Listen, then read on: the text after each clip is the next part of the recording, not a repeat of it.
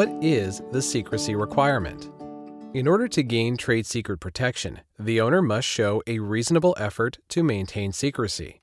This flexible standard, set out by the UTSA, is often a point of contention. To determine whether a piece of information rises to the level of a trade secret, courts often engage in a highly factual inquiry into the security measures taken by the owner to protect a trade secret. What should a company do to maintain secrecy?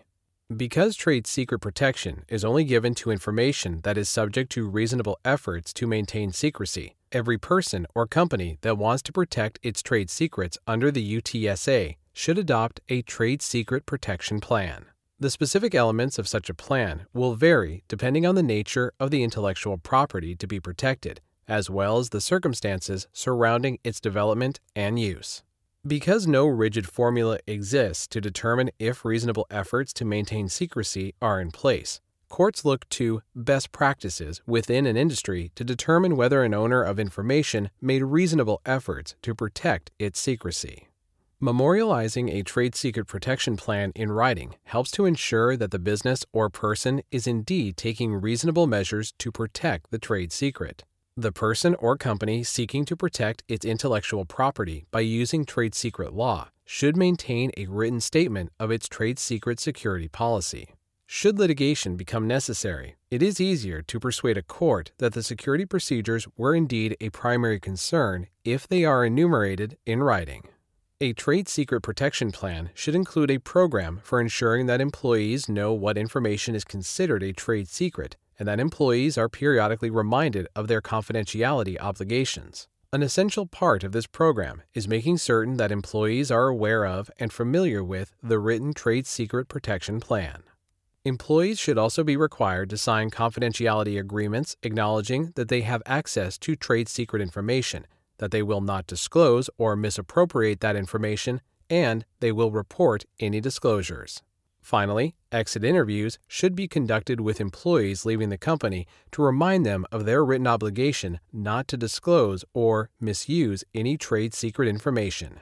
In addition to educating employees, reasonable efforts to protect information often include physically restricting access to trade secrets. Trade secret information should be treated differently from non proprietary information and should, if possible, be physically segregated so that it is not readily accessible. Access to the intellectual property should be restricted to those with a need to know or access the information.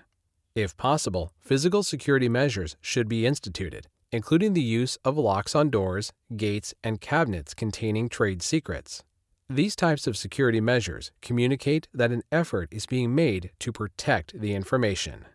Given the ease with which documents can be reproduced, trade secrets that are reduced to writing should be treated with special care. Such documents should be clearly labeled with shorthand instructions that are consistent with the written trade secret protection plan. This attention to detail should also be followed in arranging for proper destruction of the documents. Trade secrets stored on a computer system are particularly susceptible to theft. Access to a computer system containing trade secrets should be restricted in accordance with the written Trade Secret Protection Plan and all related physical items, such as USB drives, other storage devices, and printouts, should contain the same trade secret legend used to identify documents containing intellectual property. When allowing third parties access to a facility in which trade secrets are stored or used, care must be taken to ensure that trade secrets are not inadvertently disclosed. Disclosure can occur either passively or actively. Passive disclosure might occur by carelessly leaving documents containing trade secrets in open view when business associates from another company visit your facility. Active disclosure might occur during a guided tour of the facility when a tour guide reveals the nature of a project or process the company is working on or has recently perfected. Active trade secret disclosure can also occur outside of the facility where trade secrets are housed through the dissemination of confidential information at trade shows, in magazine articles, in publications, in press releases, or during public speeches. One method of curtailing such disclosures is to insist that all publications, articles, and speeches be reviewed and approved by a filter committee prior to dissemination. Although the very nature of many businesses requires that a company disclose its trade secrets to prospective buyers, licensees, joint ventures, or other outsiders, This does not mean that the company must surrender all its rights to its trade secrets. Rather, when the company enters into a transaction with a third party, it should cautiously monitor the flow of information to the third party and document the nature of the trade secrets exposed and the specific limited use to which they may be put.